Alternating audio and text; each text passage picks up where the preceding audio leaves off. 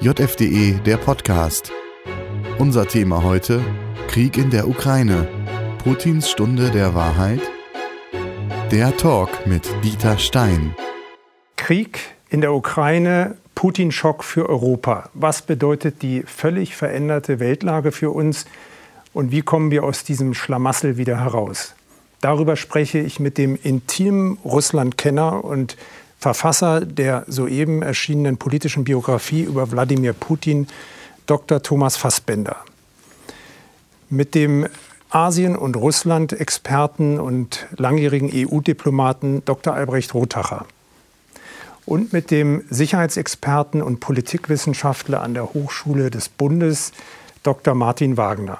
Herzlich willkommen.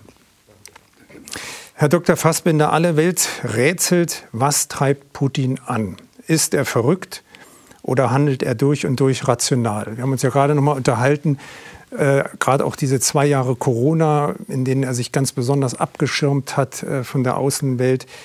Ähm, hat das was mit ihm gemacht oder ist, wie gesagt, das Handeln, das wir jetzt erleben, trotzdem immer noch rational? Ja, Putin hat sich natürlich verändert. Nicht nur in den letzten zwei Jahren, sondern während, äh, während seiner gesamten Amtszeit, was ja auch nur natürlich ist, zwei Jahrzehnte an der Macht. Ähm, was am Ende dazugekommen ist, ist eine zunehmende Verengung, will ich mal sagen, auch in der ähm, ja auch sogar in der Körpersprache, ja, die, das, dieses federnde, leichte äh, des, äh, der ersten beiden Amtszeiten ist vollkommen vorbei. Ähm, auch diese Art von physischer Präsenz, die ihn so in seinen besten Jahren zeigt, die sind auch vorüber, er wird dieses Jahr 70.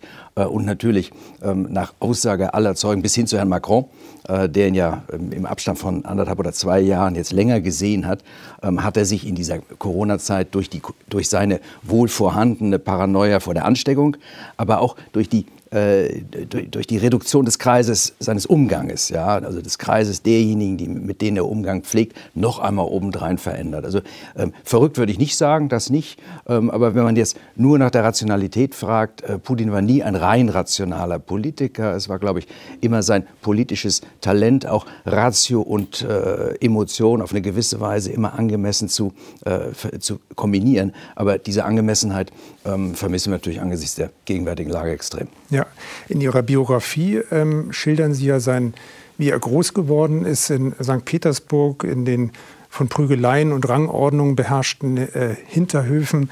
Ähm, und Sie erwähnen da eine auch von anderen äh, beschriebenes Erlebnis, was Putin selbst erzählt hat, wie er dort eine Ratte gejagt hat und das, äh, die Erfahrung gemacht hat, als er die Ratte in die Enge getrieben hat, äh, sie ihn plötzlich im letzten Moment angegriffen hat. Ähm, ist denn Russland und Putin in so eine Lage getrieben worden, dass er jetzt dermaßen reagiert, wie wir es jetzt erleben? Äh, in seiner Wahrnehmung offensichtlich. Wenn man die Erklärung, äh, äh die, die, Erklärung vor, vor, dem Einmarsch am 24. Äh, Februar sich anhört, wenn man auch nochmal nachgeschaltete Begründung, er hat nochmal einen Fernsehauftritt gehabt ähm, vor, vor einigen Tagen, wenn man sich das anhört, dann sieht er keinen anderen Ausweg. Er spricht davon, dass er keinen anderen Ausweg sieht nach all den Bemühungen, nach all den äh, Versuchen, diplomatisch dem Westen beizubringen, ähm, dass er bitte äh, sich zurückzieht, die NATO sich zurückzieht. Ja, das lief ja über Monate, ähm, dass das eine subjektiv paranoide Haltung ist. Ich würde sagen, das äh, kann man absolut, äh, absolut feststellen, denn äh, selbst seine, seine unmittelbaren Mitstreiter, das war ja ähm, zwei Tage vor dem Einmarsch ganz deutlich sichtbar, als der Nationale Sicherheitsrat dort zum guten Teil, ich würde sagen, die meisten, die dann nacheinander vor, vor öffentlicher Kamera aufgefordert waren, ihr Bekenntnis zur Anerkennung Anerkennung dieser Volksrepubliken zu leisten, dass mindestens die Hälfte davon also schweres Schlucken hatte äh, und versucht hat, immer noch einzubringen, ob man nicht doch noch verhandelt. Also selbst der unmittelbare Kreis teilt diese Situation der in die absolut in die Ecke gedrängten Ratte nicht. Okay, war denn eigentlich dieser Auftritt, das haben ja viele darüber gerätselt, äh, was dieses fast schon wie Schuljungen Vorzitieren seines engen Kreises angeht, äh, konnte man denn daran ablesen, dass dieser Schritt von äh, denen eigentlich nicht geteilt wurde? Ja, definitiv, von einem guten Teil nicht geteilt wurde. Also es war der Sergei Narischkin, der, äh, der, der Präsident des, äh, des Militärgeheimdienstes, ein langjähriger Putin-Mitstreiter, ähm, der natürlich erst einmal zeigte, dass er nur überhaupt kein Rückgrat hatte, weil er eigentlich die, die ihm gestellte Aufgabe dann missverstand, bejahte und dann nochmal richtig verstand und nochmal bejahte. Also praktisch zwei völlig unterschiedliche strategische Vorschläge, zweimal genickt zu. Und aber bevor er das tat, war ganz klar, dass er einwerfen wollte, ja, sollen wir nicht nochmal verhandeln? Ist, ist denn wirklich das letzte Wort schon gesprochen? Ähm, und er ist nicht der Einzige gewesen mit dieser Distanz zu der dann getroffenen Entscheidung. Viktor mhm. Solotov, der, der, Chef von Rosgvardia, das, äh, also so, so ein Schlachtross, äh, der schon mit Jelzin auf dem Panzer gestanden hat vor, vor 30 Jahren, ähm, der, der steht wie ein Mann hinter, hinter seinem Chef. Die haben natürlich genickt, aber es gibt in diesem engsten Kreis durchaus, ähm, durchaus auch Vertreter mit sehr differenzierten Meinungen. Hm. Nochmal zu Ihrer Biografie. Ich finde überraschend, dass Sie da auch äh, keineswegs zimperlich mit äh, Putin umgehen und auch alles äh, aufführen, was, ähm, was ihm anzukreiden ist. Und Sie beschreiben dort, das Buch ist ja vor Ausbruch des Krieges auch erschienen, dass der ukrainisch-russische Konflikt sein geopolitisches Erbe bestimmen wird, was Putin hinterlässt. Und Sie sagen, das bildet äh, das explosive Gemisch. Hier stoße Putin an seine Grenzen und mit äh, einem Nationalismus des Hochmuts provoziere Russ Russland einen Nationalismus des Hasses auf ukrainischer Seite. Ähm, was lief da schief? Er, stö er stößt definitiv an die Grenze seines politischen Geschicks, weil die Ukraine ist ein Schwachpunkt. Die schwächste Phase seiner gesamten 20-jährigen, also wenn man jetzt mal die, äh, diese, dieses Interregnum mit reinnimmt, seiner gesamten 20-jährigen Herrschaft, waren die vier Monate oder drei Monate vom April 2014 bis zum Abschuss der, Malays äh, der, der malaysischen Passagiermaschine.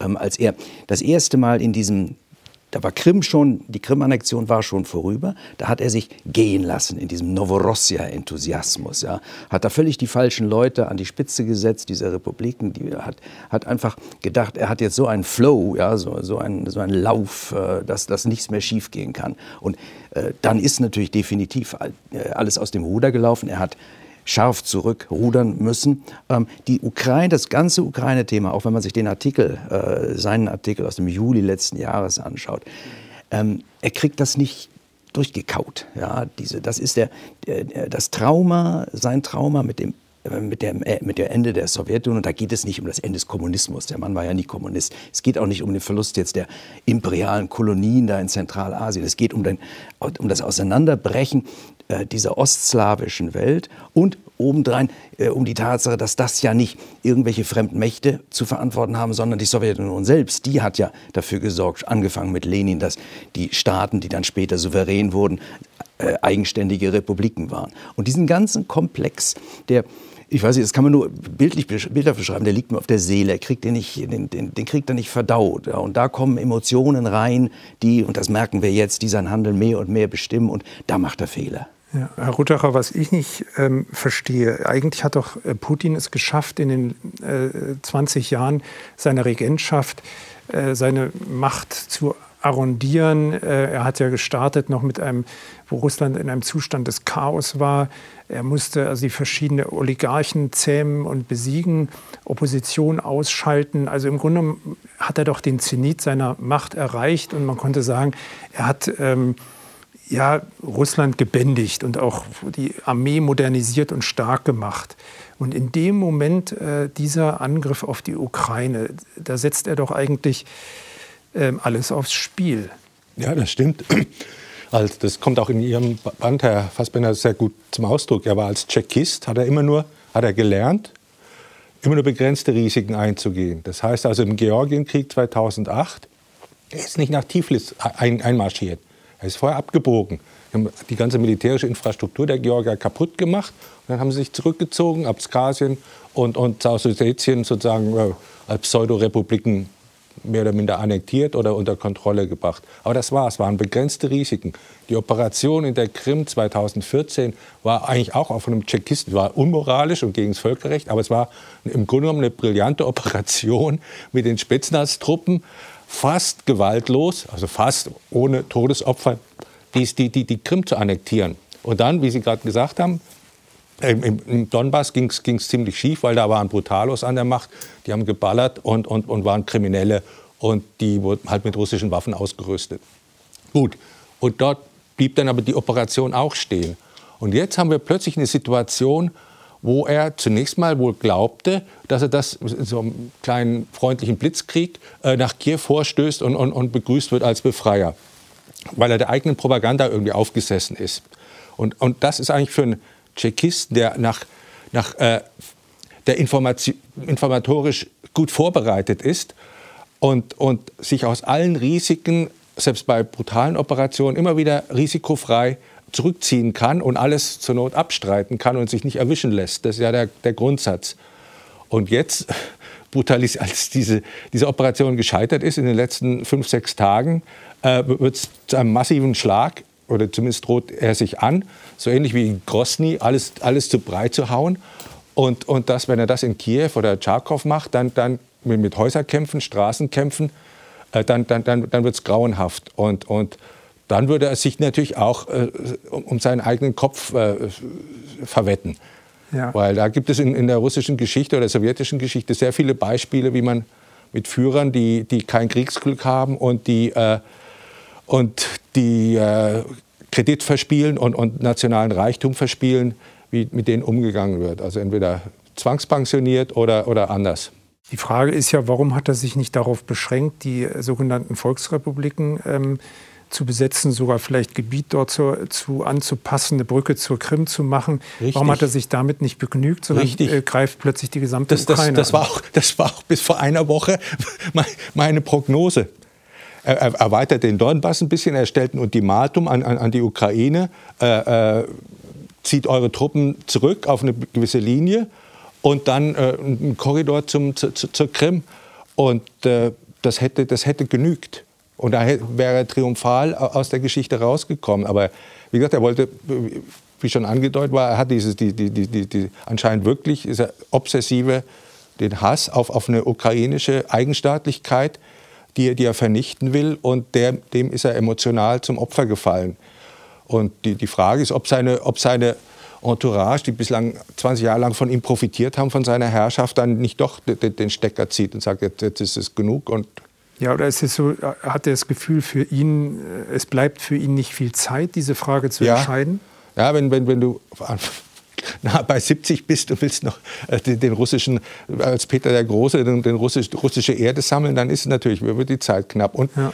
er fing in dem Moment an, das hat ja überhaupt nichts mit der NATO zu tun, das war überhaupt nicht spruchreif. Es ist, liegt seit 2008 äh, in den Schubladen.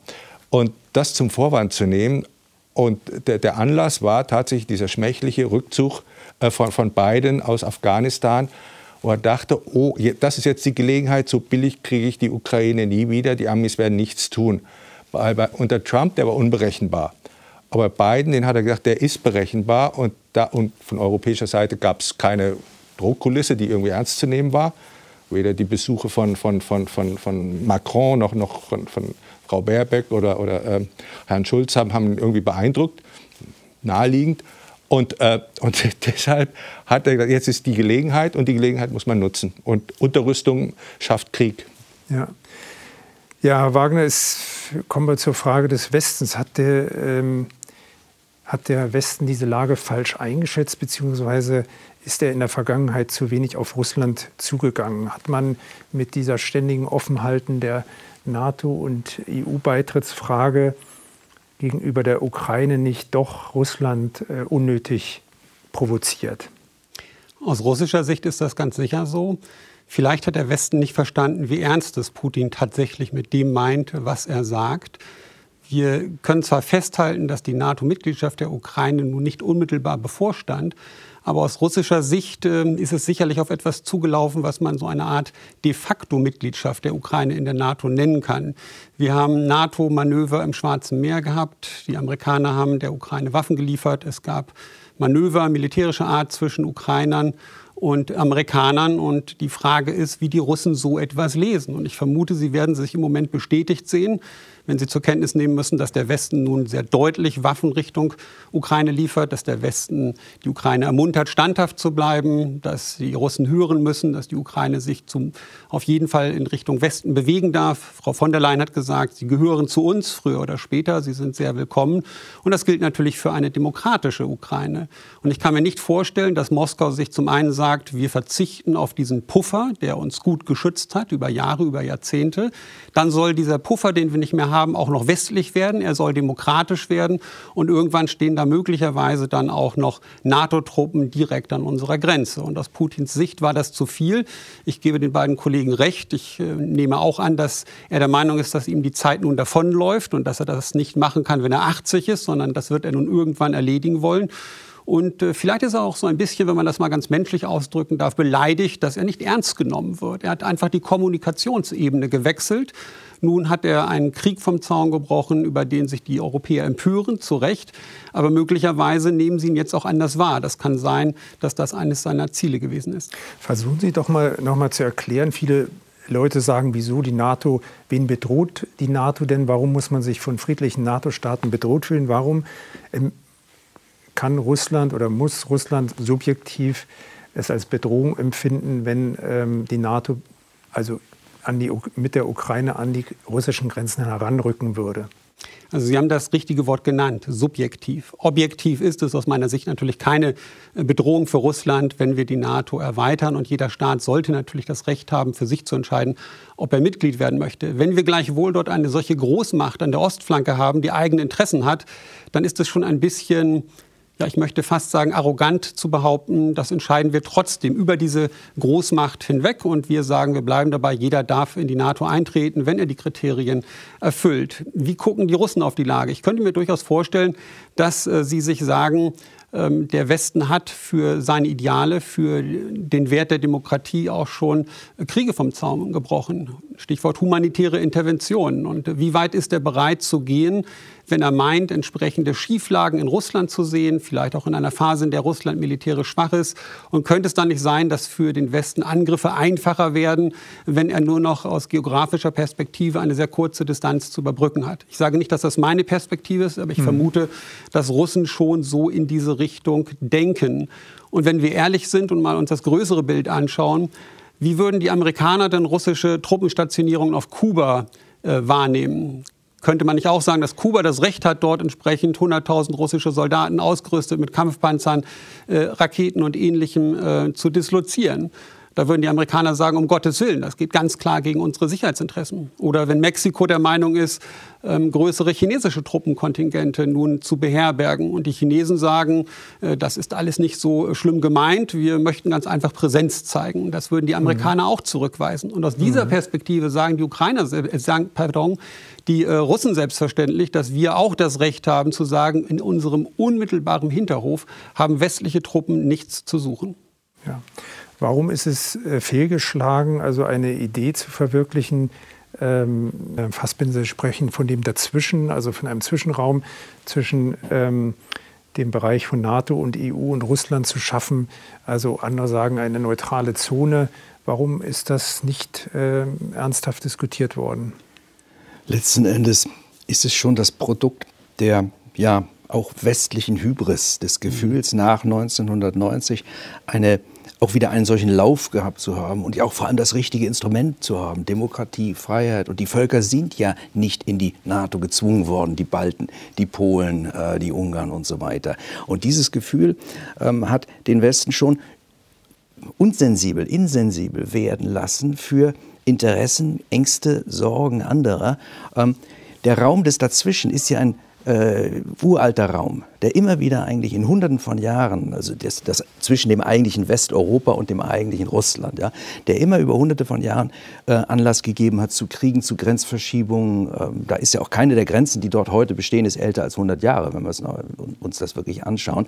Und da ist es natürlich naheliegend, dass auch westliche, dass Polit Politiker, äh, Experten, Intellektuelle denken, jetzt haben wir mit der, und das ist ein bisschen dieses Francis Fukuyama dann, das Ende der Geschichte, jetzt haben wir mit der liberalen westlichen Demokratie ein Mittel in der Hand, was wirklich ein für alle Mal Gerechtigkeit und positive Verhältnisse, all das alles wünschen kann, diese benevolent Hegemonie der, der USA, die eben so aus, aus der Innenperspektive sich von allen anderen Hegemonien der Vergangenheit so grundsätzlich entscheidet. Und ähm, das Problem ist natürlich für jeden, der heute äh, russische Überlegung verstehen will, russisches Handeln verstehen will, es ist unheimlich schwierig angesichts dieses erst einmal völlig unentschuldbaren, völlig unerklärlichen, völlig überflüssigen Krieges, den Russland da führt in der Ukraine, jetzt gleichzeitig zu sagen, gibt es doch in der russischen Geschichte bestimmte Ansätze, die ähm, zumindest hörenswert sind. Und da würde ich dem, was Herr Wagner gesagt hat, eben noch mal hinzufügen.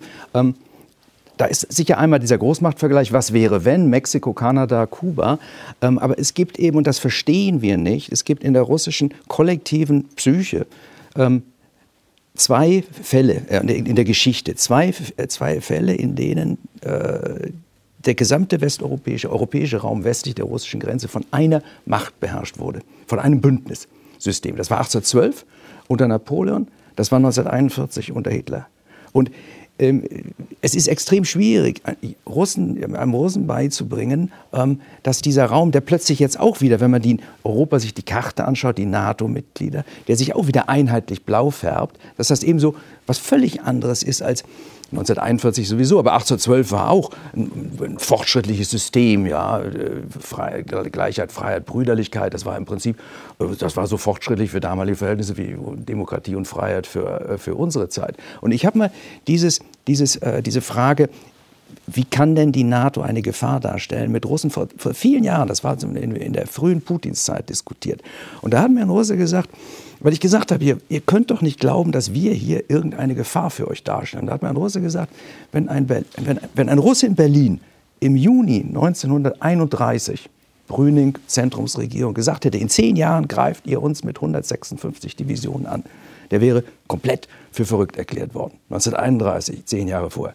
Und das war, hat er mir nur gesagt, nicht weil er jetzt erwartete, dass da in zehn Jahren irgendwas Großes passiert, sondern ich fand das als Veranschaulichung dieser, dieser Sorge und heute umso mehr. Ich meine, wir haben im, Juni, im Januar letzten Jahres praktisch eine Verfassungskrise in den USA gehabt. Wir wissen nicht, wie das politische System der USA aus dieser Rivalität mit China hervorgehen wird. Mhm. Mhm. Ja, nun äh, zu dem Schock den dieser Krieg auslöst. Äh, viele deutsche Politiker sagen, sie wären am Donnerstag wie in einer anderen Welt aufgewacht, äh, als der Angriff auf die Ukraine erfolgte. Und äh, die Steigerung war dann noch die Aktivierung der Atomwaffen, ähm, die ähm, Putin ausgelöst hat auf eine höhere Stufe. Da wollte ich Sie fragen, Herr Wagner, ähm, was was ist das Motiv dahinter? Viele Deutsche, die also militärisch weniger Verständnis haben, machen sich Sorgen, äh, was ich was, kommt demnächst ein Atomkrieg auf Deutschland zu. Äh, was steckt auch da rational dahinter? Geht es darum, die NATO einzuschüchtern, womöglich zu unüberlegten Gegenreaktionen äh, zu provozieren, die wiederum äh, auch die Kriegsführung wieder rechtfertigt? Mhm. Ja, Lavrov hat heute ja sogar gesagt, dass der nächste Weltkrieg ein nuklearer Weltkrieg sein wird. Damit ist das rhetorisch nochmal gesteigert worden. Und vielleicht hört man ihm heute zu, nachdem vor kurzem ja viele Diplomaten weggelaufen sind, als er äh, eine Rede gehalten hat. Also ich glaube, dass die Russen damit eines bezwecken, noch einmal ganz klar zu machen, nehmt uns bitte ernst. Es gab auch früher immer wieder ähm, ein Muskelspiel auf nuklearer Basis. Auch Kim Jong-un hat schon den USA entsprechend gedroht. Also das ist nicht neu, das kommt vor. Ich glaube, wir sollten das ernst nehmen, nicht weil Putin tatsächlich nun bereit ist, Nuklearwaffen einzusetzen, sondern weil er uns darüber vielleicht noch mal eine Botschaft mit Blick auf seine Gesamtmission übermitteln möchte und zu zeigen, dass er da äh, die Ziele durchsetzen will, vor allem die Entmilitarisierung, die Neutralisierung der Ukraine und dass wir uns da nicht einzumischen haben. Und was äh, ich schon ein bisschen bedenklich finde, ist, mit wie viel Hurra wir im Moment äh, gegen die Russen in den Medienkrieg ziehen. Das kann man noch verstehen, nicht wahr? Sie haben dort das Völkerrecht gebrochen, äh, Zivilisten kommen wegen Putin um, das kann ich alles nachvollziehen. Aber wir solidarisieren uns ja in einer Weise mit der Ukraine, die durchaus aus Moskauer Sicht so wahrgenommen werden kann, dass wir da Kriegspartei irgendwann mit sind. Zumindest faktisch. Die NATO hat ja richtigerweise gesagt, wir werden dort nicht äh, einmarschieren, wir werden nicht mit Kampfflugzeugen der Ukraine Hilfe leisten. Aber je stärker wir uns binden, rhetorisch, mit Waffenlieferungen und Ähnlichem, ähm, desto eher könnte möglicherweise Moskau geneigt sein zu sagen, die müssen gar nicht mehr Mitglied der NATO sein. Sie werden wie ein NATO-Staat irgendwie behandelt, auch wenn es jetzt kein, ähm, keine Klausel gibt, die einen Beistandspakt ausgelöst hat. Aber sie kriegen aus unserer, aus Moskauer Sicht einfach zu viel Hilfe. Und nun werden wir dem Westen irgendwie Botschaften immer mehr übermitteln müssen, dass er uns ernst nimmt und dass er sich vielleicht auch da herauszuhalten hat. Ja, aber jetzt noch mal zu diesem Schock, der das auslöst, die Zeitenwende, von der äh, der mhm. Bundeskanzler spricht. Ähm, ähm, dass mit einem Mal, äh, mit einem Federstrich sich die Agenda ändert, die Prioritäten in Deutschland. Es werden 100 Milliarden ähm, für Aufrüstung der Bundeswehr ähm, aktiviert. Äh, sogar es wird zur Disposition gestellt, die, die Klimaziele, ob sogar die Laufzeiten von Kernkraftwerken verlängert werden. Ist das auch wieder nur so eine typische deutsche Hysterie, die auch ähm, kurz, die auch wieder nur ein Strohfeuer ist? Oder erleben wir wirklich gerade etwas wie so eine ähm, Schocktherapie, dass wir in der Wirklichkeit ankommen und Deutschland Bekanntschaft macht mit der Frage, was es heißt, ein souveräner Staat zu sein, der auch über eine intakte militärische Verteidigungsfähigkeit mhm. verfügen muss? Also um das genau einschätzen zu können, ist es wahrscheinlich noch zu früh. Dafür dauert der Krieg noch nicht lange genug. Und wir müssen natürlich auch gucken, wie die Deutschen dann das umsetzen, was sie jetzt ja sehr breit angekündigt haben. Ob dem dann auch Taten folgen. Stellen wir uns mal vor, die äh, Konfliktsituation entschärft sich wieder erwarten in den nächsten ein, zwei Wochen und wir kehren zum Status quo ante zurück, soweit man das sagen kann, dass man dahin zurückkehren kann. Was wird dann aus diesen Versprechungen? Je länger der Krieg anhält, desto mehr werden wir natürlich versuchen, dann auch dem sicherlich Taten folgen zu lassen. Ist das eine Zeitenwende? Das kommt auf die Definition des Begriffs an. Mit Blick auf das, was Sie genannt haben, Herr Stein, werden wir möglicherweise jetzt einen Kurswechsel vollziehen, die Bundeswehr aufrüsten. Wir wollen sogar über das 2-Prozent-Ziel der NATO hinausgehen. Herr Lindner hat gesagt, das muss eine richtig schlagkräftige Truppe werden. Das wäre sicherlich ein Kurswechsel. Aber auf äh, lange Sicht gesehen sehe ich als äh, jemand, der sich mit der internationalen Politik auch aus historischer Perspektive so ein wenig befasst, keine Zeitenwende. Krieg und Frieden gehören ganz einfach zum menschlichen Dasein dazu. Das gab es schon immer. Und es ist ja Francis Fukuyama erwähnt worden, das Ende der Geschichte. Die liberale Idee habe sich angeblich durchgesetzt. So äh, der Überschwang der Gefühle im positiven Sinne 1990. Und dann kamen all die Kriege vom Balkan über den Kaukasus und ich will sie nicht alle aufzählen. Dann kamen noch terroristische Anschläge dazu und wir haben uns gefragt, warum hört es da nicht auf? Er gehört dazu. Wir müssen mit Kriegen umgehen, wir müssen sie einhegen und äh, wenn ich das noch ergänzen darf, äh, im Bereich Ukraine hat der Westen einen Fehler gemacht und da liegt in meinen auch ganz, Augen auch ganz klar seine Mitverantwortung. Wenn man sowas wie diesen Krieg verhindern möchte, dann muss man entweder vorher die Ukraine massiv aufrüsten, das hätte man nach 2014 machen müssen, man hätte auch ein gewisses Kriegskonzept Richtung Russland kommunizieren müssen. Vor allem den Guerillakrieg und äh, den Krieg in den Städten. Das würde den Russen am meisten wehtun. Sie würden das Land nämlich nicht halten können, sodass man sie abschrecken kann. Und wenn man dazu nicht bereit ist, dann muss man auf der machtpolitischen Ebene Konzessionen machen. Das heißt, Aber das ist ja genau, das ist ja genau der Punkt, dass wir uns bisher nicht in diese, also zumindest wenn man Deutschland mhm. betrachtet, nicht in dieser Sphäre echter Machtpolitik, die auch militärische Mittel einbezieht, bewegt haben, sondern dass man immer davon geredet hat, also und Deutschland sich auch bisher so verhalten hat, das alles auf der Ebene der Diplomatie und wirtschaftlicher Beziehungen zu lösen und äh, praktisch das Demonstrieren militärischer Macht und auch die Anwendung militärischer Macht den Amerikanern oder anderen überlassen hat. Ähm, und jetzt ist die Frage, ändert sich das? Also auch vielleicht, Herr Rothacher, trauen Sie das der jetzigen politischen Klasse in Deutschland zu, einer durch und durch pazifistisch geprägten Gesellschaft, diese Wendung zu Machtpolitik, die jetzt zumindest verbal angedeutet wird, ähm, auch was ja voraussetzen würde, dass wir unsere nationalen Interessen überhaupt einmal definieren. Genau.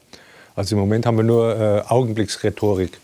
Und äh, inwieweit das tatsächlich dann politisch umgesetzt wird bei, bei, bei der aktuellen Koalition und, und, selbst bei der CDU, das, das, ist, das ist wirklich zweifelhaft. Also ich, ich meine, der, die Worte höre ich wohl, allein mir fehlt der Glaube. Also das ist, äh, aber, aber, es stimmt sicherlich, ne, wenn, wenn, wenn, dieser, wenn, wenn wir wirklich dann äh, äh, Straßenkämpfe haben, Häuserkämpfe in, in den Großstädten und, und einen Partisanenkrieg danach, der sich ja, ja, noch jahrelang hinziehen kann, dann, dann kann man nicht mehr das ignorieren.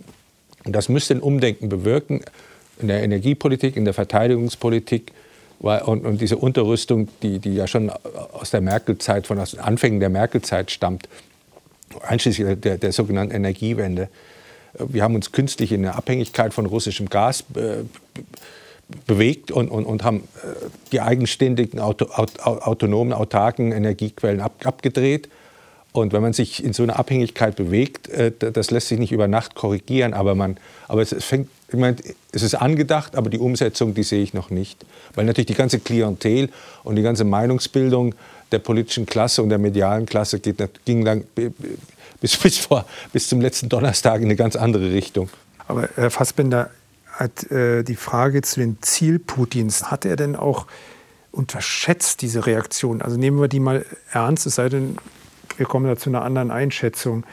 Ähm, hat er das unterschätzt, dass es zu dieser äh, ähm, Gegenwehr kommt und zu diesem ähm, jetzt auch abrupten äh, Kurswechsel, allein auch in der deutschen Politik? Er hat ja mit seinem Vorstoß, den hätte er mit der reinen Besetzung der Volksrepubliken nicht, wahrscheinlich nicht erreicht. Da wäre wahrscheinlich die übliche wachsweiche Reaktion vielleicht nur gekommen. Aber jetzt hat er ja praktisch den Westen wie Beton zusammengegossen. Sogar Schweden und Finnland überlegen, in die NATO einzutreten. Das heißt also im Grunde genommen, äh, er erreicht ja fast eine maximale Abwehr. Ist das sein Ziel gewesen? Nein, das hat er auch nicht erwartet. Ähm, ich glaube, auch der Westen hätte nicht notwendig auf jede Entwicklung dieses Krieges so reagiert. Ähm, wir erinnern uns, wie der Joe Biden gesagt hat, das hat man ihm dann angekreidet. Er hat gesagt, das ist aus Versehen gesagt worden, so, wenn Sie so ein bisschen einmarschieren. Ja, genau. ja aber der, ich weiß nicht, ob da was Wahres dann ist oder ob es einfach seinem Alter geschuldet ist. Ähm, aber unterstellen wir mal am, am, letzten Donnerstagmorgen, als die Information kam, ja, ähm, also mein, meine erste Reaktion war in diesen Stunden, das muss er in maximal 48 Stunden haben. Und das Ziel heißt dann äh, Kiew umzingeln, die äh, ukrainische Armee muss praktisch überlaufen in ihrer Gesamtheit und die Regierung muss sofort die Fa äh, Fahne strecken und äh, äh, Verhandlungen anbieten. Ähm, möglicherweise wäre es, wahrscheinlich würde ich sagen, ja, wäre es unter diesem ein bisschen einmarschieren Szenario ähm, nicht zu der Reaktion gekommen, die dann auch natürlich in der Öffentlichkeit äh, hervorgerufen wurde. Plötzlich erleben wir einen Widerstand, den weder wir noch die Russen, äh, Putin, niemand hat diesen Widerstand erwartet in dieser Breite. Dass, äh, dass es auch völlig egal ist, ob jetzt Ukrainer Russisch sprechen oder Ukrainisch sprechen, wie stämmig die Einzelnen sind, dass da einfach dieses Land plötzlich auftritt und sagt, wir wollen nicht die Panzer unseres Nachbarn hier diesseits der Grenze haben. Ja?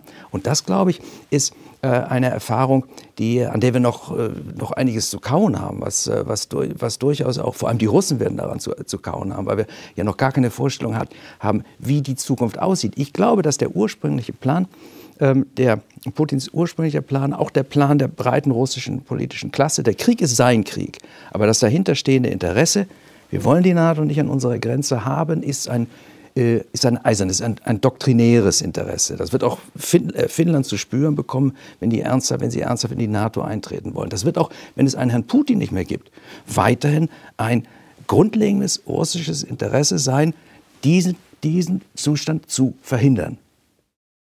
Wir sind ja anscheinend alle überrascht, dass womöglich wie wenig durchdacht dieser ähm, Vorstoß ähm, jetzt ist mich würde interessieren, Sie kennen, Sie haben jahrelang in Russland äh, gelebt und kennen die Mentalität der Russen. Wie ist da denn die Stimmungslage? Es gibt ja äh, abweichende, sich widersprechende äh, Meldungen darüber, wie auch die Zustimmung, wie die Reaktion der russischen Bevölkerung ist. Ähm, es gibt ja nicht ein, ein, wie soll man sagen, ein eigenes wo man sagen könnte, Russland ist angegriffen worden und es gibt einen vaterländischen Krieg, in dem sich jetzt Russland verteidigt und jetzt stehen wir geschlossen hinter diesem Krieg, sondern äh, wie empfinden die Russen das? Also die Information, die ich habe aus der Familie und, und privat, private Kontakte, es kommt, geht, kommt ja viel raus, hm. ist definitiv haben wir keinen äh, Patriot patriotischen Enthusiasmus wie 2014 nach der Krim-Annexion. Definitiv nicht. Ähm, schon damals war der Enthusiasmus, was Novorossija, was die Volksrepubliken betraf, deutlich, deutlich, deutlich geringer als bei der Halbinsel Krim. Ähm, es gibt weiterhin ähm, diesen Kern der Putin-Mehrheit, die, die, ja auch so eine Säule in mhm. meinem Buch ist, wo, wo ich, äh, wo aus der heraus ich äh, diese lange Machtherrschaftsphase erkläre. Es gibt einen Kern, der natürlich auch von der inzwischen völlig einseitigen äh, lokalen TV-Berichterstattung, also TV-Propaganda, äh, bespielt wird. Ähm, wir verteidigen äh, die, die Freiheit der Russen gegen, gegen ukrainische Nazis. Äh, und also äh, furchtbar, diese ganzen furchtbaren Dinge. Es gibt gar keinen Krieg. Das Wort Krieg wird ja auch in den Medien nicht benutzt. Das ist eben nur eine militärisch-technische Operation. Ähm, die gesamte PR-Arbeit der russischen Regierung ist ja nur nach innen gerichtet. Nach außen machen die ja gar nichts. Ähm, und das bewirkt natürlich schon, dass äh, sicherlich ein zweistelliger Prozentsatz wird glauben, dass das alles schon so richtig wahr ist, weil der Putin das immer schon richtig gemacht hat. Aber nach meinen Informationen sind also durchweg das urbane Publikum, das gebildete Publikum, die politische Klasse, die Medienklasse, also alle sind gegen diesen Krieg und zwar wie ein Mann gegen diesen Krieg. Natürlich ist da, herrscht da eine Schockstarre im Moment. Eine, wir sind am siebten Tag. Ja. Es herrscht auch im Land eine Schockstarre. Äh, Leute gehen auf die Straße, werden aber, äh, werden, äh, stellen aber fest, dass sie festgenommen werden. Man entlässt sie dann wieder. Bisher werden noch keine großen Prozesse gemacht. Der Staat hat sein, spielt sein repressives, äh, seine repressiven Ressourcen aus, äh, ohne große Rücksicht zu nehmen. Das tut er seit zwei, drei Jahren. Die russische Gesellschaft ist inzwischen daran gewöhnt, dass die Verhältnisse sehr autoritär sind ähm, und jederzeit auch noch autoritärer werden können. Ähm, Im Moment wird es, sagen wir mal, die Ruhe, die wir erleben, wird getragen von diesem Schock, nicht vom patriotischen Überschwang ähm, und der Erwartung, erstmal, was, was kommt denn da noch? Denn die, da kommen ja jeden Tag kommen ja die Nachrichten. Ja, es gibt keine, Nike liefert keine Schuhe mehr. Ähm, Sie können mit, den, mit Visa und Mastercard nichts mehr Das würde mich anfangen. kurz interessieren. Wir erleben ja auch eine neue Qualität äh, des Krieges der Information, auch der Bilder. Wahrscheinlich noch nie wie zuvor Live-Bilder, die auch von Leuten per Handy über soziale Netzwerke verbreitet werden, selbst bei, obwohl teilweise soziale Netzwerke gesperrt werden. Aber Russen leben ja überall auf der Welt und schicken an ihre Verwandten die Bilder dann eben notfalls per Direktnachricht und so weiter. Und ich frage mich halt einfach, Sie haben ja hier einen, einen übermächtigen Angreifer, eine Atommacht, die einen Schwächeren angreift, ein Verwandte angreift, wenn Sie so wollen. Und auch wenn sie militärisch total überlegen sind, sie müssen ihren Soldaten ja die, äh, die Kämpfer brauchen ja, wie soll man sagen, auch ein moralisches Motiv oder sie müssen ja, äh, um, um, den Kampfgeist zu wecken. Aber wie halten Sie den in dieser Armee eigentlich aufrecht, wenn Ihnen unklar ist, für was um Himmels Willen sind Sie eigentlich in dieses Land dort äh, gegangen? Sie können ja schlecht sagen, wie vielleicht in den anderen Kriegen, die geführt worden sind, dass es hier um konkrete Terrorbekämpfung geht. Also nach meinen Informationen ist hier der Moralstand der, der, Truppen, die in der Ukraine sind, nicht sehr hoch. Ja, dass es da sehr viele gibt, die sind gar nicht anfangs an in, informiert worden, äh, über welche, um welche Ziele es sich handelt. Äh, die sind ähm, in, in, keiner Weise jetzt äh, begeistert, äh, dort mitkämpfen zu dürfen. Ähm, er hat ja äh, sehr viele Tschetschenen auch dorthin geschickt. Das ist natürlich noch mal ein ganz anderes Kaliber. Das hat noch praktisch ein Terror, Terror äh, ja, eine, eine terroristische Dimension fast. Ähm, die Moral der Truppen ist nicht sehr hoch. Das ist auch mit immer wieder eine, als eine der Erklärungen für, die, für den langsamen Vormarsch wird das angeführt. Ähm, und noch wissen wir ja gar nicht, welche Reaktion dann auf die sicherlich inzwischen tausenden Toten kommen wird, deren Informationen werden nicht weitergegeben. Bisher hat, glaube ich, der Sprecher des russischen Verteidigungsministeriums ein einziges Mal überhaupt die Existenz von Toten, von Opfern äh, eingestanden. Mehr ist da ja noch gar nicht. Also wir sind, wir sind eben in dieser ersten Woche wirklich, mass äh, die Menschen haben sich noch gar nicht sortieren können. Ja, das, mhm. das wird sicherlich in, in fünf, sechs, sieben Tagen anders ausgehen. Und das Fenster letzten Endes für die Regierung, äh, für die russische Regierung, das Fenster, das zur Verfügung steht, wo alles noch einigermaßen unter Kontrolle ist, wird enger, wird kleiner. Das ist ja jetzt die, genau die Frage. Wie lange soll dieser Krieg dauern, ähm, der ja nicht irgendwo in einem entlegenen Gebiet stattfindet, sondern also direkt hier vor der europäischen Haustür, ähm, medial durchdrungen und also für, für, wie viele Wochen will man das durchhalten? Und da würde mich auch interessieren, die Wirkung der Sanktionen. Auch da gehen ja. die Meinungen ja auseinander. Ähm, ähm, wirken Wagner, die so stark, wirken sie nicht so stark? Ich darf mal kurz nochmal, Herr Wagner, Sie haben nämlich was völlig Richtiges eben gesagt. Ähm, die, äh, wir haben schon auch hier auf der westlichen Seite ja eben diese Beistandseuphorie, soll man das mal nennen. Ja. es ist ja keine Kriegshysterie hier, aber es ist schon äh, eine tiefe, das geht ja tief durch äh, die Bevölkerungsschichten, das, dieses Sympathiegefühl. So ein bisschen hat es mich erinnert an die Reaktion auf die Unterdrückung der Polen in den 30er Jahren äh, durch, durch Russland, ja, wie die hier hm. mit offenen Armen auf, äh, empfangen wurden, schon vor fast, zwei, ja, fast 200 Jahren. Und ähm, da ist, glaube ich, ein ganz wichtig, und da, da, da sind wir heute am siebten Tag eigentlich in der Situation, wo es sich zu beiden Seiten entwickeln kann. Natürlich, Sie haben auch gesagt, das kann alles irgendwie jetzt durch Verhandlungen, möglicherweise mit Hilfe von China, äh, einigermaßen vernünftig werden. Es kann aber auch so sein, meine, der, die, die Moskauer Börse ist jetzt den dritten Tag geschlossen. Der Rubel kann nicht mehr verteidigt werden. Ja, der Rubel ist, äh, ich war vor, vor drei Wochen äh, in Moskau, haben wir 86 äh, für 1,86 Euro Rubel bekommen, heute sind es 127. Ja. Ähm, wenn Putin, und das ist nicht ausgeschlossen, ist nicht auf meinem Mist gewachsen, das hat der Steve Rosenberg von der BBC hat das vor zwei Tagen eigentlich wirklich gebracht, wenn Putin der Ansicht ist, diese, diese Verkrüppelung der, man hat ihm ja die Kriegskasse gestohlen, ja, es sind 400 oder 500 ja, die Milliarden. Die ganzen aus, ausländischen Devisen sind Die ganzen. Auslandskonten, ja, ja. Kommt die, die Zentralbank kommt da nicht mehr, mehr drauf zu. Das kann theoretisch als äh, Kriegserklärung des Westens durch den Westen gewertet werden. Es gibt also neben dem positiven Szenario auch ein sehr, sehr negatives Szenario. Ähm, da sind wir dann wieder bei der in die Ecke gedrängten Ratte. Ja, aber wie sieht denn, wie sieht ähm, dann eine Exit-Strategie aus? Herr Wagner, Sie stellen ja in der aktuellen Ausgabe einen, wenn man so will, einen Friedensplan vor ähm, und plädieren entgegen aller Euphorie für und vielleicht, vielleicht auch Russland-Kritik, die jetzt natürlich im Raum steht, für dafür, der Westen muss auf Russland zugehen, sagen Sie. Wie sieht das konkret aus?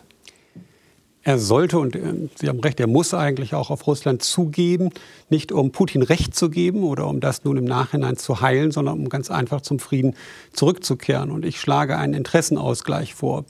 Und dazu gehören dann im Grunde genommen mehrere Faktoren, die es zu beachten gilt. Zum einen muss natürlich vollkommen klar sein, dass äh, die NATO zu verhindern hat, dass dieser Konflikt ausufert.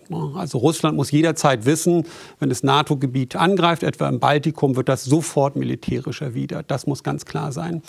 Ich glaube auch, das wäre ein weiterer Punkt, dass äh, die Russen damit leben müssen, dass die Amerikaner natürlich Teil der europäischen Sicherheitsarchitektur sind.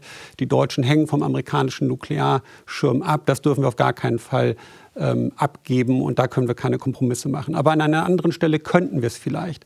Ich glaube, es wäre sinnvoll, wenn die NATO erklärt, für zehn Jahre keine weitere Erweiterungsrunde vorzunehmen. Und das kann man ja danach dann in weiteren zehn Jahren erneut verhandeln mit den Russen. Aber das wäre etwas, was allen ein wenig Luft geben könnte.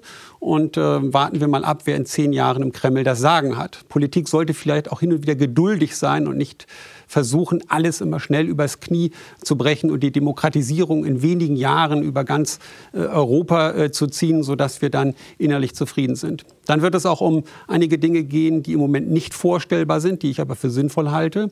Der Westen sollte die Besetzung der Krim anerkennen. Die ist weg. Die wird Russland nicht wieder herausrücken. Es ist nur eine Frage, wie lange wir brauchen, um das zu verstehen. Mit Blick auf den Donbass äh, schlage ich vor, dass wir dort entweder den Volksrepubliken, den sogenannten Volksrepubliken, ähm, umfassende Autonomierechte innerhalb der Ukraine gewähren oder es gibt eine Abstimmung äh, unter Aufsicht der UNO und dann wird über diesen Status entschieden. Die Ukraine sollte sich letzten Endes dann neutral positionieren, äh, sodass ähm, dieses Problem der Russen weg ist und die Ukraine trotzdem als souveräner Staat, soweit das eben geht, erhalten bleibt. Und dann müsste man sicherlich in technischer Hinsicht schauen, ob man dort möglicherweise nicht ähm, Zonen äh, erklärt über Distanzregeln, in denen Manöver weder der NATO noch der Russen eben nicht stattfinden, dass wir so eine Art Abstandsgebot haben, wo wir auch kaum Truppendislozierung vornehmen, damit sich die Lage beruhigt. Dieser Vorschlag ist natürlich weder für die Russen im Moment noch für die USA noch für den Westen akzeptabel, aber ich glaube, wir müssen, ganz egal, wer in den nächsten Monaten und nächsten Jahren das Sagen im Kreml hat, irgendwie auf die Russen zugehen, um zu einem Interessenausgleich zu kommen. Wir haben es hier mit einer revisionistischen Großmacht zu tun und der werden sie nicht beikommen mit Besserwisserei, mit Demokratieschildern und mit Hinweisen auf das Völkerrecht. Das müssen wir pragmatisch, man kann auch sagen realpolitisch lösen oder es geht so weiter. Mhm. Aber dafür fehlt ja momentan eine Situation oder ein Fenster, dass, dass äh, Gespräche in dieser Richtung überhaupt wieder möglich sind. für beide Seiten steht gleichzeitig sehr viel auf dem Spiel. Der, der Westen führt, so, so scheint es mir auch manchmal, den, den letzten Kampf äh, für seine Weltordnung. Der Westen hat hier nicht nur Russland und gar nicht die Ukraine vor Augen. Die Ukraine ist nur der Stein des Anstoßes. Dem Westen, der Westen hat dieses Bild vor Augen. Hinter dem Horizont kommt China, Russland, die autoritäre Allianz, dann noch andere. Der Westen ist in der Defensive und ist für, für, den Westen ist es jetzt auch noch einmal die, die letzte Chance, vielleicht die universale Geltung, also die Universalität seines Ordnungsbildes, seiner Ordnungsvorstellung zu, zu beweisen. Denn ähm, und so in der Realität wird es wahrscheinlich so sein, dass wir in 50 oder in 100 Jahren ganz sicher demokratische liberale Ordnung, wenn sie dann in dem Rahmen ungefähr noch gibt, halt in, in Westeuropa, in, in den USA, also Teilen der Welt haben werden. Aber die Chinesen werden ähm, nicht anerkennen, dass die liberale westlich-demokratische Ordnung jemals für sie gelten wird. Dem werden sie sich verweigern und die Russen werden sich dem, so weit es abzusehen ist, also my, my best bet, auch verweigern. Ähm, beide Seiten, die Chinesen sind zurzeit noch in der Abwartehaltung. Ich könnte mir gut vorstellen, dass Xi auch dem Putin empfohlen hat, warum musst du das jetzt machen? Und da kommt man natürlich auf dieses, dieses Fenster. Ja. Es ist ja nicht nur, dass er 70 wird, es ist ja auch noch, dass er in zwei Jahren 2024 ähm, äh, abtreten nicht, nicht muss, aber will. Könnte. Ja, könnte. Also seine Amtszeit läuft aus. Und ähm, der will nicht mit den Füßen voraus aus dem Kreml getragen werden. Er möchte eine, irgendeine Nachfolgeregelung unter seiner Kontrolle schaffen. Ähm, und er kann dem Nachfolger nicht eine, gerade diese Krim-Lösung, nicht eine ungelöste Krim-Lösung hinterlassen. Ähm, wir haben noch nicht erwähnt, dass einer der wahrscheinlichen Auslöser der, dieser, äh, dieses Umschwungs hin zu einer aggressiveren Positionierung ähm, der Krieg um Bergkarabach im äh, Frühherbst 2020 war, wo mit Hilfe dieser türkischen Drohnen, diese Bayraktar TB2-Drohnen, ähm, die Aseris, also die aserbaidschanischen Truppen, ja wirklich äh, einen Blitzkrieg gegen, gegen die Rebellen, die ja über Jahrzehnte lang äh, einen viel größeren Teil, also praktisch den, ähm, den, den Westen Aserbaidschans besetzt hatten, ähm, haben die weggefegt. Dann ist Russland als Friedensstifter eingetreten und eingestanden, hat dann, hat dann Frieden vermittelt. Das ist natürlich sehr verspätet. Verspätet. Weil wir haben die Armenier erst mal abschlachten lassen. Ja, weil sie, sie hatten den Armeniern natürlich auch schon vorhergesagt, ja. äh, dass es so passieren ja. wird. Die Armenier ja, Haben, sich, haben sich überschätzt. Ähm, aber die Russen haben dann auch äh, plötzlich verstanden, diese eingefrorenen Konflikte sind ja dann doch lösbar plötzlich. Ja? wenn man eine ausländische Macht an seiner Seite weiß, wie jetzt äh, in dem Fall die Türkei. Und das heißt natürlich, dass theoretisch, weil äh, im, im Dezember 2020 haben, hat die Ukraine die ersten zwölf dieser Bayraktar-Drohnen bekommen. Inzwischen sollen es 20 sein. Die sollen auch jetzt eingesetzt werden und auch wirk wirksam eingesetzt mhm. werden.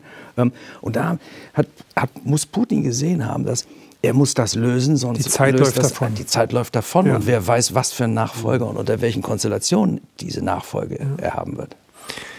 Aber nochmal, was kommt jetzt? Der Militärhistoriker Martin van Krefeld deutet in der aktuellen Ausgabe an, auch die Möglichkeit, wie er sagt, das wäre nicht untypisch für Russland, äh, eines Putsches an, dass Putin von heute auf morgen auch äh, beseitigt, ersetzt wird durch jemand anderes.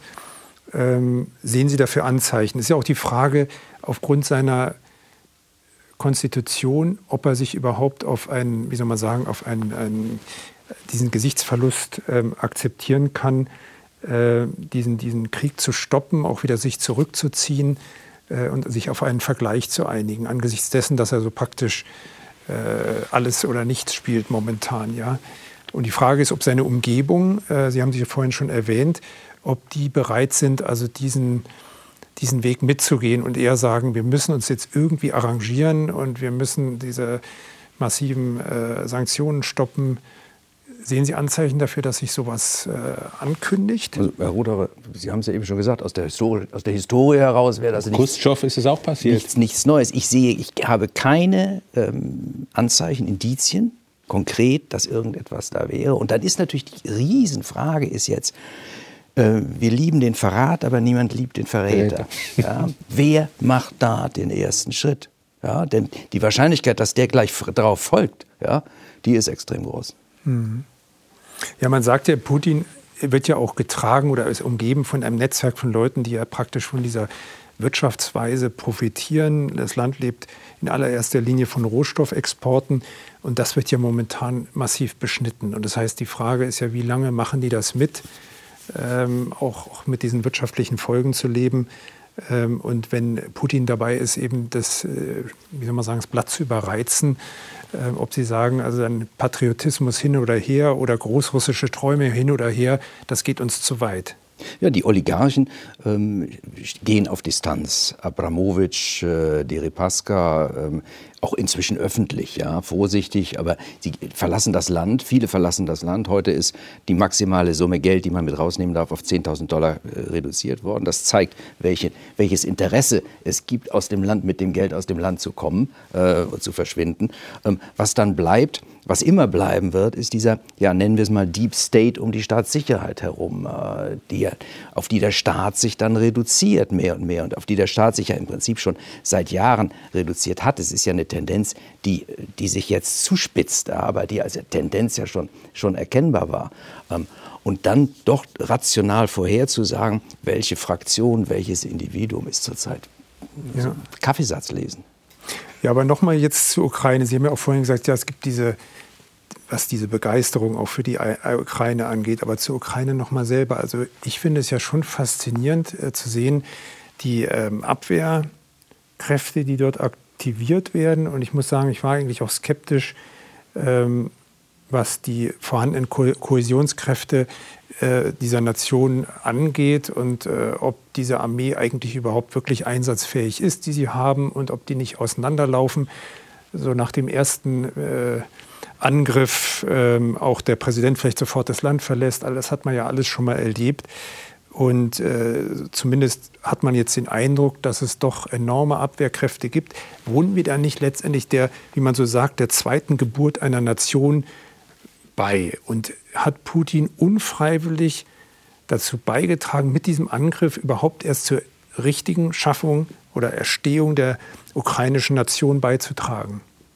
Tja, seine, seine russische Welt, diese, die, äh, die ich ja auch vertrete, deren Existenz schon, die es schon gibt, wie ich ja manchmal mit, der, mit dieser Britishness vergleiche oder so, äh, die zerstört er zurzeit. Die, die zerstört er ganz konkret in, die, in diesen Tagen. Also er ja. verliert, wenn, wenn Sie bei mir in die Biografie schauen, dann gibt es schon so eine Folge auch, wo er, wo er eigentlich die Ukraine wiederholt verliert. Er hat sie 2004 verloren äh, mit der Orangenrevolution. Es gab keine Notwendigkeit damals unbedingt gegen Juschenko anzutreten und unbedingt diesen Janukowitsch äh, zu haben, nur weil der aus dem Donbass kam. Ja? Der, der Juschenko war kein amerikanisches U-Boot, ich schreibe das auch mit dem hätte Russland leben können. Da hat er die Ukraine das erste Mal verloren. Das zweite Mal hat er sie 2014 verloren, ähm, als er äh, jedenfalls vergeblich versucht hat, sie aus der Umarmung äh, der EU und der äh, USA zu befreien. Und das dritte Mal verliert er sie endgültig 2022. Und jetzt gibt es auch kein Zurück mehr.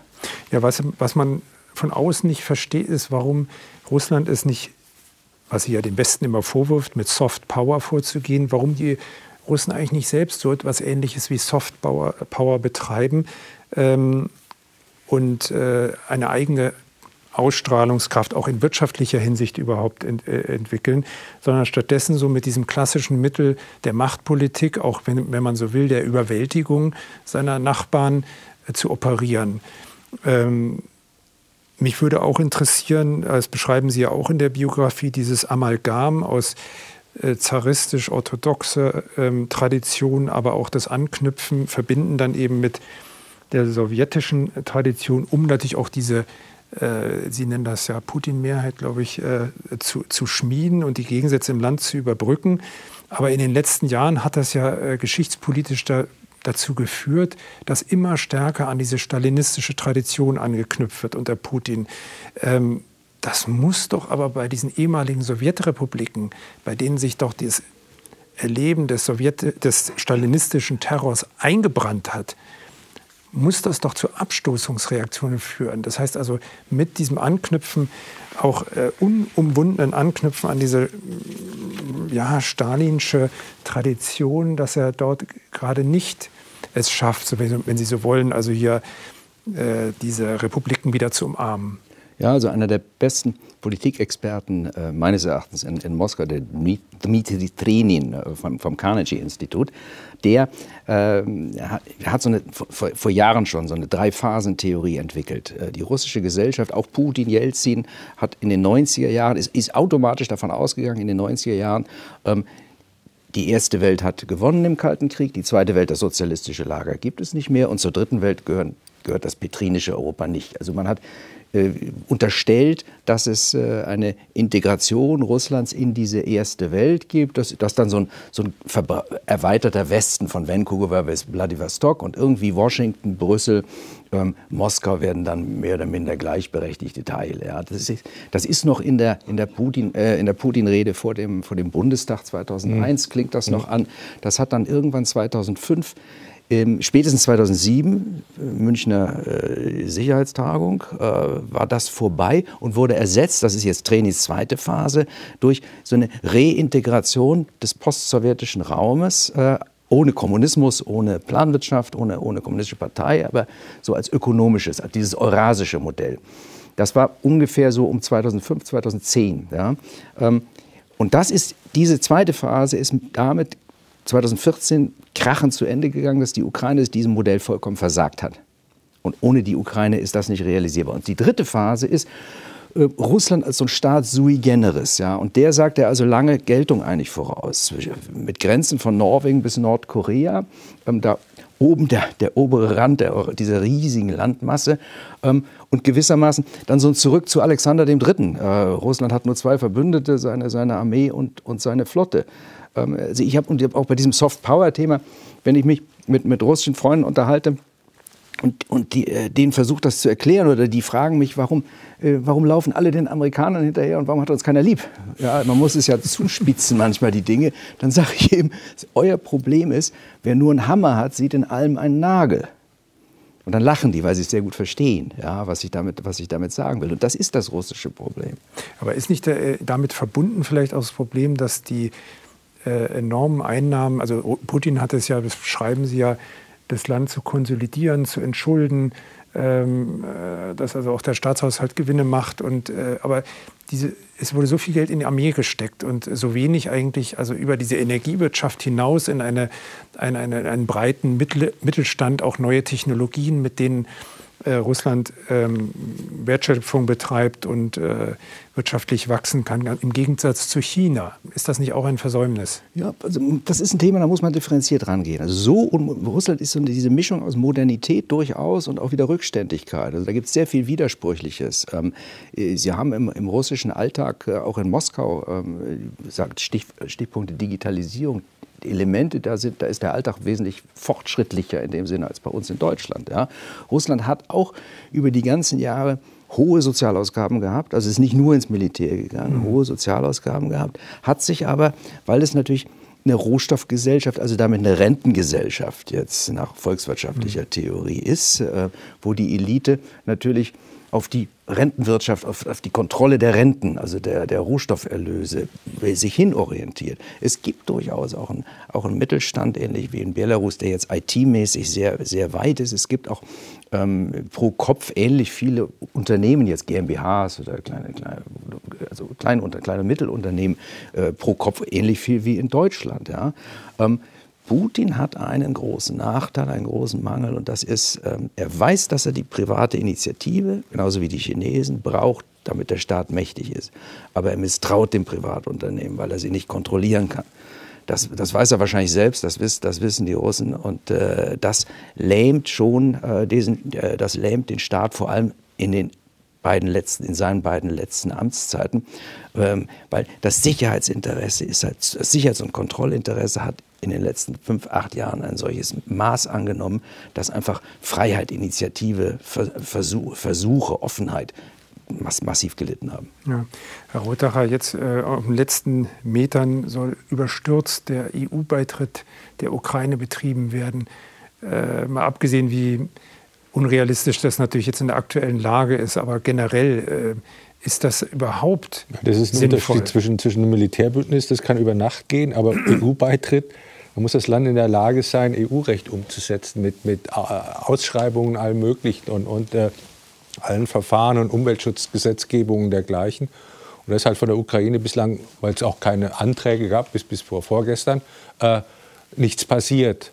Und wir verhandeln, die EU verhandelt schon seit gut zehn Jahren mit Ländern wie Montenegro und Serbien über einen Beitritt und ist sehr wenig, oder von der Türkei ganz zu schweigen, und ist dann auch überhaupt nicht weitergekommen, weil es halt sehr komplex ist und auch alle EU-Staaten im Ganzen zustimmen müssen. Es muss ratifiziert werden. Das also, ein, also ich will jetzt keinen Bürokratismus predigen, aber es ist ein sehr komplexes Verfahren. Und man kann nicht als, also voluntaristisch über Nacht sagen, jetzt seid, seid, seid umschlungen und, und tretet morgen früh bei. Also es, es geht schlicht nicht, weil es, wie gesagt, es ist eine gemeinsame Rechtsordnung, die komplex ist und lange Verhandlungen im Detail von der, von der äh, von der, von der Landwirtschaftspolitik über die äh, Wissenschaftsförderung bis hin zum Wettbewerbsrecht. Alles Mögliche ist, ist ja mittlerweile EU-rechtlich geklärt. Und das, das muss von einem Beitrittsland umgesetzt werden, bei aller Freundschaft. Manche sagen ja sogar, dass der EU-Beitritt letztendlich für Russland als bedrohlicher empfunden wird, weil die Ausstrahlungskraft eben dieses äh, sowohl wirtschaftlich als auch politisch-demokratischen Modells ähm, gefährlicher ist für Russland, als wenn dort äh, es, es, gab ja zu, zu, NATO-Mitgliedschaft Zu Jelzins Zeiten gab es auch diesen Traum, der wurde ja erwähnt, äh, Europa von, von Lissabon bis Vladivostok. Und da gab es durchaus russisches Interesse, was ja nicht bedrohlich gewesen war, selbst beitreten zu wollen. Und nachdem die, die, die, die russische Führung sich das genauer angeguckt hat, haben sie natürlich dann kalte Füße bekommen und das wurde nicht mehr weit. Aber es wäre theoretisch durchaus möglich. Also es ist, es ist kein Bedrohungscharakter. Die, die Russen haben ja selbst als neutrale Länder wie Finnland, Schweden und auch, auch, auch Österreich äh, äh, und Irland der EU beitraten, auch, auch keine Vorbehalte angemeldet, weil es halt keine, keine äh, Militärmacht ist. Und äh, natürlich hoffentlich irgendwelche kulturellen Ausstrahlungen hat oder als, als erfolgreiches Wirtschaftsmodell mit dem Binnenmarkt und den, den, den vier Freiheiten. Aber da kann man auch einen Assoziationsvertrag schließen, wie er ja schon mit der Ukraine besteht, und, und, und Russland inkorporieren. Nur das wurde halt alles auf Eis gelegt im Zuge der, der, der letzten zwei Jahrzehnte. Mhm. Auch, auch durchaus absichtsvoll von, von, von russischer Seite. Mhm. Und ich habe mit denen ja auch verhandelt. Also das ist, das ist nicht immer ein Zuckerschlecken. Ja. ja. wir müssen zum Ende kommen. Eine kleine Schlussrunde für Sie vielleicht noch mal einfach, würde mich interessieren. Wir haben das zwar schon gestreift, aber Frage an Sie, wird der Ukraine-Krieg das Ende von Putin besiegeln oder geht Russland und damit Putin gestärkt aus diesem Krieg hervor? Machen wir hier einmal ruhig, Herr Wagner. Die ehrliche Antwort lautet, ich habe keine Ahnung, weil so vieles ungewiss ist. Vor wenigen Tagen war noch nicht mal klar, dass die deutsche Außenpolitik sich möglicherweise jetzt grundlegend ändern wird. Für Putin war sicherlich auch nicht klar, dass er Panzer in die Ukraine schickt. Dann stehen ein paar Zivilisten auf, stellen sich auf einer Straße den Panzern entgegen und sagt, verschwindet. Und die bleiben tatsächlich stehen. Also wie sieht es um die Kampfmoral der Truppe aus? Das haben wir ja auch schon angesprochen. Da sind viel zu viele unbekannte Variablen im Spiel. Und von daher ist, glaube ich, jede Prognose sehr, sehr schwer. Und es wäre sehr töricht, das nun aufnehmen zu lassen, damit man sich so in einem Monat äh, dann als falsche Prognose um die Ohren hauen lassen darf. Auf das Risiko, eine falsche Prognose abzugeben, die, die, mich, die ich in einem Monat peinlich finde, würde ich sagen, das ist das Ende von Putin. Ich glaube, die eigenen Leute ziehen ihn aus dem Verkehr und gesichtswahrenden Umständen nach dem Motto, du hast deine Schuldigkeit getan, wir danken dir sehr, erhol dich in deinem Palast von dem ganzen Stress am, am Schwarzen Meer und dann gibt es so eine Art kollektive Führung. Wer dazugehört, ich habe keine Ahnung, das kann man nicht wissen, ähm, weil das werden die selber äh, nicht, nicht in der Presseerklärung verlautbaren, was sie vorhaben. Aber äh, es ist im Moment so eine ausweglose Lage und die wirtschaftlichen Kosten sind so hoch. Sie, sie treffen, sie treffen auch die, die, die, die Oberschicht und die Oligarchen des engeren Kreises um ihn.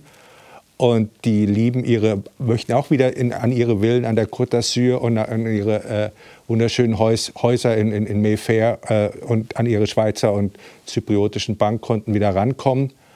Und das ist ihnen der, der Preis nicht wert und das Risiko zu hoch. Und deshalb werden die sich irgendwie zuzwinkern und sagen, jetzt, jetzt ist Schluss, geh mit Gott, aber geh. Ja, ähm, also ich kann jetzt sinnvoll zur Zukunft von Herrn Putin eigentlich keine Prognose treffen. Was, äh, was wir im Auge haben müssen, Russland wird bleiben, egal wie es weitergeht. Die russischen Interessen werden weiter da sein. Ähm, und das ist der Punkt, der mir am zurzeit am schmerzhaftesten ist, abgesehen von, von den Kriegsereignissen, ähm, dass wir im Moment alles kappen. Ja? Wir, wir kündigen den, äh, den Sängern, den Dirigenten, den Sportlern alles. Wir, wir, äh, wir schaffen eine neue Eiszeit im Glauben, das Allerbeste zu tun. Wir schmeißen 30 Jahre einer doch weitgehenden Integration Russlands in, den, in das gesamte Europa, ja, über Bord, Zivilgesellschaft, Sport, Kultur, alles. Ja. Das kann zu einer neuen Hybris auf unserer Seite führen, meine ich. Schlimmstenfalls zu einer neuen Hybris. Äh, wie, wie, der Interessenkonflikt beigelegt werden kann, darüber wird offiziell überhaupt noch nicht geredet. Ähm, ich glaube, das ist fast noch viel, viel schlimmer letzten Endes äh, in, in, der, in der langfristigen Auswirkung. Äh, ja, schlimmer als ein Krieg kann nichts sein, aber äh, das, das Problem ist, wenn der Krieg vorbei ist, haben wir vielleicht noch ein viel größeres Problem, als wir vorher hatten. Ja. Vielen Dank. Wir erleben spannende Zeiten des Umbruchs. Wir werden das intensiv weiter beobachten für Sie, liebe Zuschauer. Herzlichen Dank fürs Zusehen. Bis zum nächsten Mal bei JFTV. JFDE, der Podcast. Mehr Nachrichten, Hintergründe und Interviews jede Woche in der jungen Freiheit. Jetzt entdecken jfde slash Probeabo.